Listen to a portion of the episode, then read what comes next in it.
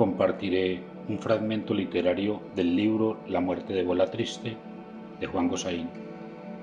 A mediados del segundo curso de bachillerato, tres años antes de comenzar los entierros, San Feliu me contó que el señor Armando Pareja era miembro de la masonería.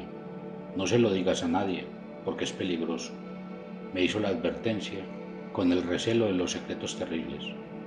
En aquella época no entendí muy bien lo que quiso decirme, pero la tarde del cementerio, viéndolo tan fachendoso, con las piernas peludas al aire, un sombrero de paja en la mano y la pañoleta anudada al cuello, como si saludara a la bandera en un desfile patriótico, pensé que un masón no es más que un boy viejo. Todos fuimos jóvenes hasta que la juventud se desmoronó esa tarde. Fue el día que descubrimos que existen la maldad y el sufrimiento.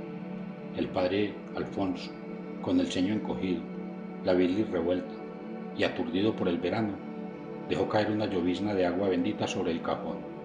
Rezaba los responsos con su acento de soldado español, si la vean, semejante al silbido de una víbora en celo.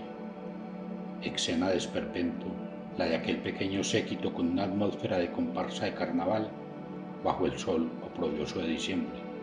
Los muchachos, reunidos al pie de las tumbas, en torno de un ataúd vacío, blanco y sin adornos. Todos estábamos presentes en el entierro, todos menos el cadáver. Desdibujada por la neblina del tiempo, veo de nuevo la cara de Cícalo Pinau, perplejo y conmovido, cruzado de brazos, que miraba al señor Armando Pareja junto a la sepultura abierta.